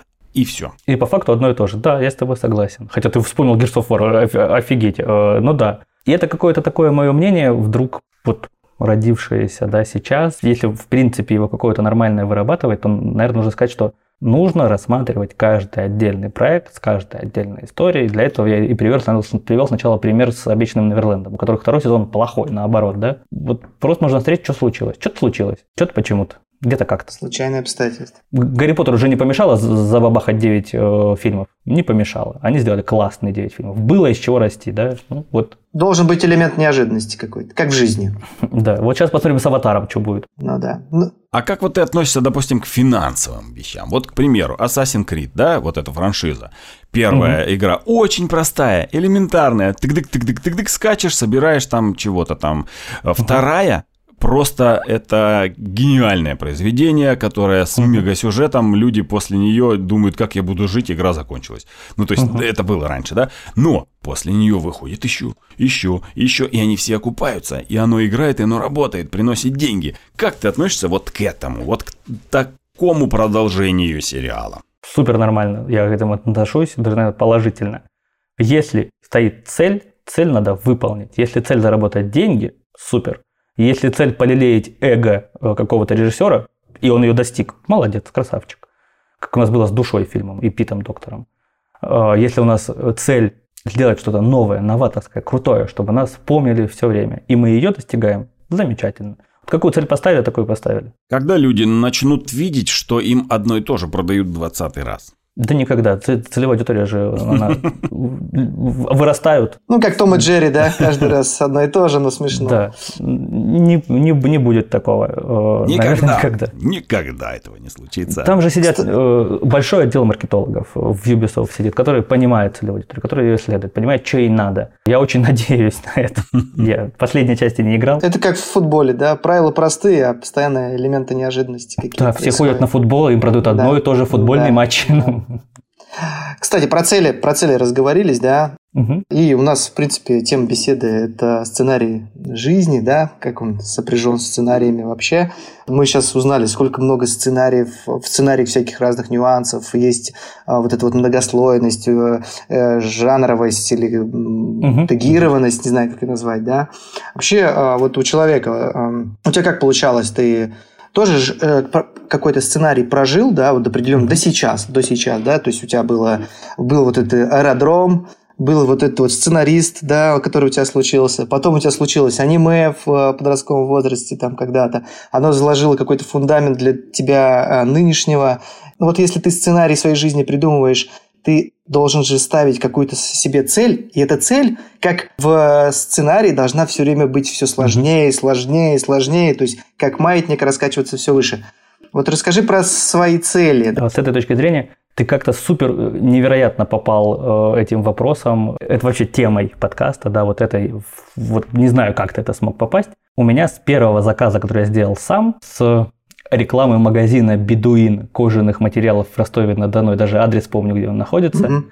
была зарплата, кожаный блокнот. Мне дали денег, мне дали кожаный блокнот, но без разницы. Ну, ну, понятно. У него в нем есть первая страница, э, там вот она, он весь уже ис- исписан конспектами, но первая страница Мгм. пустая, чистая. Там сверху было написано «Я буду сценаристом в играх» и зачеркнуто. Потом под, под низом написано «Я буду сценаристом в мультиках» и зачеркнуто. Потом снизу написано «Я сделаю свой курс» и, и зачеркнуто. Потом снизу написано «Я поработаю на Netflix» и зачеркнуто. Угу. Потом написано «Я открою свою студию» и зачеркнуто. И я вот уехал, я не взял свой блокнот, я ничего нового не написал пока что. Выполнено, да. Да-да-да. А не зачеркнуто. Вот как-то ты так попал. То есть у тебя каждый раз, ты когда цели придумывал, да, это был в один день, когда ты придумал эти цели, или они постепенно нарастали? Это вот я одну достигал, зачеркивал и писал новую какую-то. А, круто. Круто. Ты, то есть, писал сценарий своей жизни, по факту, получается? Ну, вот цели писал, да. Я... Ну, нет, ну, это как, как глава твоей жизни, да. Если а... будет возможность, я сфотографирую, пришлю. Он прям вот есть написанный там, вот прям все это Обязательно есть. это сделай, обязательно. И NFT, в NFT еще залей, чтобы он вечно лежал где-то, и можно было это показывать. Слушай, круто, будем наблюдать. Ты сейчас сказал про студию. Давай поподробнее здесь поговорим. Вообще, а нужно ли какой-то своей целью... Вообще, зачем студию нужно открывать? Ну, зачем вот как бы? Давай порассуждаем. Вот мы с тобой говорили, что есть разные цели. Заработать денег, самоутвердиться, угу. там что-то еще, что-то еще, что-то еще. Угу. Я до этого упоминал, что у меня цель сделать проект, который будет мне нравиться. Угу. Как-то я посидел, покумекал, есть два варианта. Я либо могу пойти в какую-то чужую студию, стать в ней мега крутым специалистом и возглавить ее, и тогда делать проекты, которые мне нравятся. Я подумал, какие-то студии в России, таких студий в России не оказалось, угу. потому что там самая большая студия Союз мультфильм, они делают не того формата проекта, который мне хочется делать, да. И я такой, ну тогда получается мне только одна дорога сделать свою. Угу. И все, и начал Ты делать. закрыл сразу пять вопросов наших. Мы хотели плавно, ну ладно. Да, то есть это желание сделать свое, да, не под диктовку э, что-то делать, да. А вот именно желание свое. А интересно, какие и какие фильмы ты. И вообще сложно ли аниме делать? И что это за студия? Ты давай, давай дальше выкладывай. Ну, что за студия? Своя студия не всегда делает свои проекты. Да, тоже Начнем верно. с этого. Угу. Начнем с этого. В нашем случае мы делаем именно свой проект, угу. свою мангу в первую очередь, потому что, как я уже говорил, именно на, на ней зарабатываются деньги. Э, есть какое-то такое распространенное мнение, что деньги зарабатываются на аниме, на анимации. Нет, забудьте, деньги зарабатываются на манге и на мерче. А аниме – реклама. Аниме – это реклама, только если она не становится супер популярным тайтлом, тогда это не реклама, а уже свой продукт. Но до этого момента это реклама вашей манги, которая зарабатывает денежки. Мне стыдно сейчас за мой вопрос, вот сейчас, который я сейчас задам. Угу. А что такое манга и что такое аниме? Чем они различаются? Давай разберемся.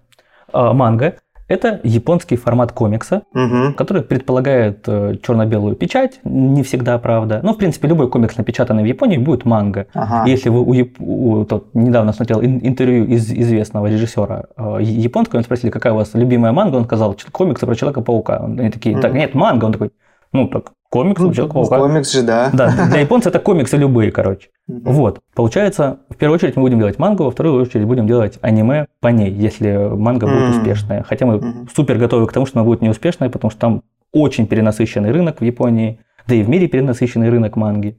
И мы готовы там 2-3 раза удариться лбом в неуспех. И если получится, если будем успешны, тогда пойдем делать анимешку. Угу. Вот, как-то так. Насчет зарабатывания денег хотел привести пример. У нас э, недавно было очень популярное аниме Spy Family, вышло, угу. «Семья шпиона». Если хотите, его можно показать детям. Вам рекомендую. Это, это, это комедия, Запишу. в которой вы можете поулыбаться, а дети точно поулыбаются. Так вот, на момент выхода аниме, по-моему, было продано 3 миллиона копий э, манги. А после первых трех серий было уже 12 миллионов проданных копий. Предполагаем, что у нас томик стоит 200-300 рублей, умножаем, вычитаем там какую-то маржу, какую-то себестоимость, все дела, получаем, сколько они заработали.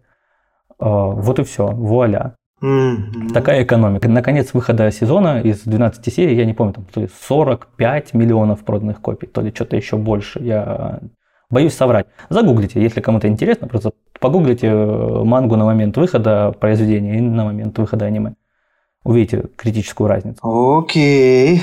Обожаю эти цифры. А вот у меня вопрос, получается, сейчас можно, да? То есть Дима, получается, преподаватель, то есть у него очень, на самом деле, богатый опыт, мне нравится. У меня просто с Димой есть такая ассоциация, ну, одно, одно слово, которое описывает, и это не сценарист, на самом деле, это предприниматель. То есть Дима очень может хорошо и быстро принимать решения, менять, и, и мне кажется, Дима умеет зарабатывать деньги. И вот вот когда про студию же мы говорим относительно там, ну, какое-то время мы говорим, да, мы знаем mm-hmm. от тебя. Вот когда ты вот сейчас делаешь студию, ты как себя Ну, какая твоя роль? Ты предприниматель сейчас, либо сейчас... ты сценарист? На данный момент я ее делаю, во-первых, не один, у меня есть партнер. И большинство предпринимательских обязанностей в данном случае, я имею в виду вот оформление документов, мы сейчас купили офис, покупка офиса, вот это вот поездки туда за подписями, ну, имеется в виду в Японию, и т.д. и т.п., осуществляет он. Я их не осуществляю, потому что мы договорились, что я сейчас сосредоточусь на придумывании мира.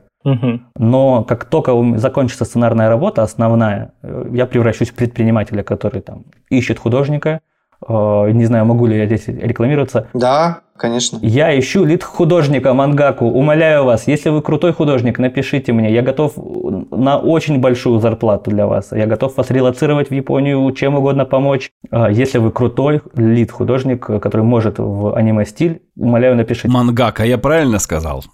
Да, да, да. Мангака. Это прям, От... ну... Это у нас Я запишу в свой кожаный блокнот. Это японский суффикс, обозначающий профессию. Как у нас вот есть э, writer, ер в английском, да, вот это вот. Так у нас есть к в японском. Мангака, да, мангака, ну и все. Минутка японского. Вообще сложно найти в России людей, ну, хедхантинг, как вот угу. на вашей студии планируется проводить на территории всего земного шара, наверное, да? Потому что на территории России вряд ли это все. На терри... Вот мне в первую очередь нужен э, лид-художник, который будет русским, русскоговорящим, потому что с ним придется очень многое обсуждать. Хотя есть план, что у нас будет переводчик э, и японский художник. Да? Хантинг в России, насколько он труден или насколько он невозможен или что-то еще, с одной стороны, специалистов прям того уровня, которого хочется, то есть высоких специалистов, их, ну, не так уж и много. Да, там тысячи, может быть, т.д. и т.п. Но как только ты вводишь на все это крутое 2D, крутая анатомия, нужная для, для манги, для, для рисования всего этого, потому что очень, очень, очень много людей там рисуется. А, и, и, и как только ты вот это вводишь, ты уже обрезаешь из этих тысяч какой-то очень большой процент людей. А, потому что у меня есть знакомая, которая делала, например, концепты для Дома дракона. Она, она рисует только драконов. Она, очень крутой концепт, очень здорово рисует, но только драконов. И вот как только ты вводишь нужна сильная анатомия, люди супер сыпятся. Простите меня, российские художники э, сыпятся. А потом ты на это накидываешь еще аниме-стилистика, и у тебя остаются там десятки людей. Не, не сотни, да не тысячи, а десятки. И все из них заняты тем или иным да. А как ты можешь оценить уровень российских художников по сравнению, к примеру, с японскими? Ну, десятки здесь и десятки там. У нас территория больше, у них территория меньше. Может быть, это равнозначное число? У них больше людей больше. на 180 миллионов. Как бы э, в два раза да? больше. Это, во-первых. Во-вторых, из-за того, что есть сильное образование в школах, из-за того, что есть несколько очень сильных вузов, где преподают э, рисование, Просто уровень художников выше. Ну, просто выше. У нас есть замечательные профессионалы, очень круто рисующие, э, но большинство из них специализируются на играх. Уходят в игры, потому что там больше денег. Ну, и потому что, в принципе, заказ сделать мангу в России, а да откуда он возьмется, это такой заказ. Поэтому таких специалистов просто мало их нет, и т.д. и т.п. Вот, как-то так. Понятно. Мы плавненько переходим к списку вопросов по студии, которые, честно признаюсь, сочинил не я. Просто здесь листик с э, вопросами. Может быть, я их задавал бы чуть по-другому, но факт, давайте я их зачту, и, может быть, по пути мы их перефразируем, окей? Давай, э, Так, насколько тяжело искать финансирование? Парапапам, парапапам, парапапам. Честно, в моей жизни было ну, раз 20 моменты, когда было финансирование. Прям хорошее, его было, ну, прям можно достать. По студентам, по своим знаю, что вот это трудно. Но все будет упираться в вашу копилку связей, в вашу копилку понимания индустрии, в вашу копилку умения коммуницировать с людьми, умения не побояться кому-то позвонить и с кем-то поговорить, с кем-то встретиться, что-то обсудить, что-то показать. И ваше умение презентации. Если все это есть, несложно, вообще несложно. Тут еще один подводный угу. камень такой, э, если проект э, не свой, то есть, если свой проект, тебе нужно найти, изловчиться, да, финансирование uh-huh. человека, который в тебя поверит, которому ты предложишь бизнес-модель, которому предложишь доход, сразу надо это просчитать и его убедить в том, что он обязательно будет и так далее. Да, uh-huh. нежели когда твоя студия уже работает, и для своих проектов ты делаешь чужие для того, чтобы найти деньги на свои проекты, правильно? Тогда финансирование угу. само к тебе приходит, только ты оцениваешь уровень своих сотрудников, там скорость выполнения, производственную базу там и предлагаешь это клиенту. Наверное, вот так вот мы ответим, да, вместе на этот вопрос. Давай вместе, вместе ответим так, будет здорово, я только за. Вот. Далее. Э, надо ли делать юридическое лицо, как к этому относятся в Российской Федерации и в Японии? А, вот в чем заковыка. То есть... Надо. У нас супер бюрократическая страна. Ну, я говорю, у нас э, там супер бюрократическая У нас в Японии. Я имел в виду, что для нашей фирмы это имеется в виду. Я пока не позиционирую себя как э, человека оттуда. Так вот, Супербюрократия надо, очень надо. Э, это, во-первых. Во-вторых, э, всем, кто ведет дела за пределами России, при этом имеет паспорт России, нужно очень хорошо э, проверить все, что вы делаете, проверить там переводы лицам, переводы резидентам РФ, другим резидентам РФ вне границ РФ, они как бы, ну, по закону это не очень легально. И там таких нюансов очень много. Недавно с этим столкнулся просто. И поэтому, да, все делаем, все по букве закона, а уж тем более, если мы в Японии. Надо делать юрлицо, желательно еще и самое распространенное. У нас в России самое распространенное юрлицо ИП, а в Японии, как это удивительно, э, акционерное открытое общество. Манагака. И, Ипака. Нет, не ИПАКа, к сожалению. Там почему-то супер распространено акционерное открытое общество. ИПшников меньше, чем акционеров. Что странно, не знаю почему. Угу. Вот как-то так. Так. Следующий вопросик. Э, чем можно мотивировать людей, чтобы они были привержены и продолжали работать в непростые первые месяцы, когда нет гонораров? И сразу мне вспоминается такой э, примерчик, да, помнишь, когда, по-моему, если я не ошибаюсь, Андрей, поправь меня, по-моему, студия Пропеллер сделала какой-то э, сериал, что ли, про танков про танки, а, да, и угу. причем э, бесплатный. И когда он был бесплатный, тогда это пользовалось популярностью, он работал, и когда только он начал приносить какие-то деньги, то сразу появились вопросы и проблемы, и с командой, и какая-то угу. движуха э, другая проявилась. Вот. То есть вопрос такой, чем мотивировать людей? Деньгами, идеологией, как-то их э, сбивать в команду, есть ли у тебя навыки вот тимбилдинга какого-то такого или корпоративной вот командной э, работы? Сказать, что у меня есть какие-то прям супер навыки, я вряд ли могу про себя, да. Ну, что-то есть. Э, люди не разбегаются, по крайней мере. Это раз. Но мы, мы при этом платим, да, у нас есть финансирование, все есть. Проблем-то такой не было. Но в других проектах, где я участвовал, такие проблемы были. Чем можно и нужно ли? Во-первых, проектом. Если вы делаете что-то невероятно крутое, то ну, вуаля, в этом хотят участвовать. А, вместе с проектом вытекает много э, сопряженных или созависимых э, мотиваций для ваших работников. Это молодые, супер, э, супер талантливые работники, которым нужно портфолио в крутых проектах, например. Или это крутой проект, который нравится жанрово или нравится просто история и хочется развития. Или там это фанаты или что-то еще в этом роде. Да, вот если с этой стороны. Другая штука, с которой можно зайти, это обучение гарантировать обучение сотрудника, что он чему-то научится и т.д. и т.п.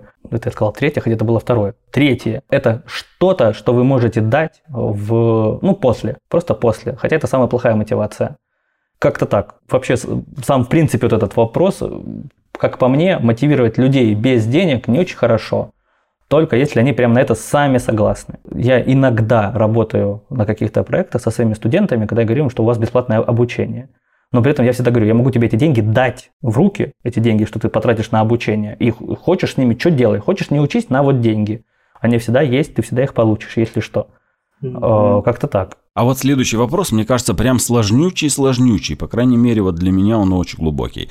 Когда студия начинает зарабатывать, давай пофантазируем, поменяется ли отношение к сотруднику после того, как у студии появляется денежка? То есть вот э, на старте, да, атмосфера другая, да, когда мы вытягиваем uh-huh. все, первый пилот, там рожаем, рисуем, сдаем, пичимся, все получается, и деньги пошли. Как э, мы относимся к команде дальше? О, смотри, тут важно как-то мне обозначить, мы специально сейчас, создав э, студию проект, отошли от всех возможных таких косяков э, современных российских студий. У нас есть финансирование с самого начала, деньги есть с самого начала, ну, то есть э, и, и, и т.п. Как-то я вот как будто понтуюсь этим. Простите, зрители, не хотел, чтобы вы что-то подобное подумали обо мне, просто чтобы ответить на, на вопрос корректно, я это говорю. Так вот, так как уже платятся деньги, уже есть зарплаты, и, и не маленькие на самом деле, уже есть большой отсев сотрудников на то, что он должен выполнять свою работу с точки зрения того, сколько ему платят и т.д. и т.п. И как только пойдут деньги уже не мои, да, не из кармана и там, не от э, моего партнера, и, там, нет, как, нет инвесторов, а пойдут деньги с проекта, ничего не поменяется, потому что точно такой же отсев будет. т.д. и т.п.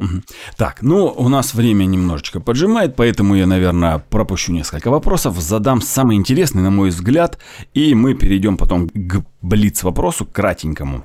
Мне кажется, самый интересный глубокий вопрос, насколько основателю надо быть погруженным в процесс, то есть знать аниме, сериал, и производственный процесс, и, соответственно, менеджмент и все остальное. Зависит от, от того, ради чего вы это создавали. Да? Если вы создавали студию, потому что у вас была детская мечта делать мультики, а вы сейчас металлург, лучше вам не погружаться. Отойдите в сторону, дайте профессионалам это делать. У меня в жизни было два таких заказчика. Это раз. С другой стороны, если вы профессионал и сделаете это для себя, чтобы делать свой профессиональный проект, вы должны быть туда погружены невероятно.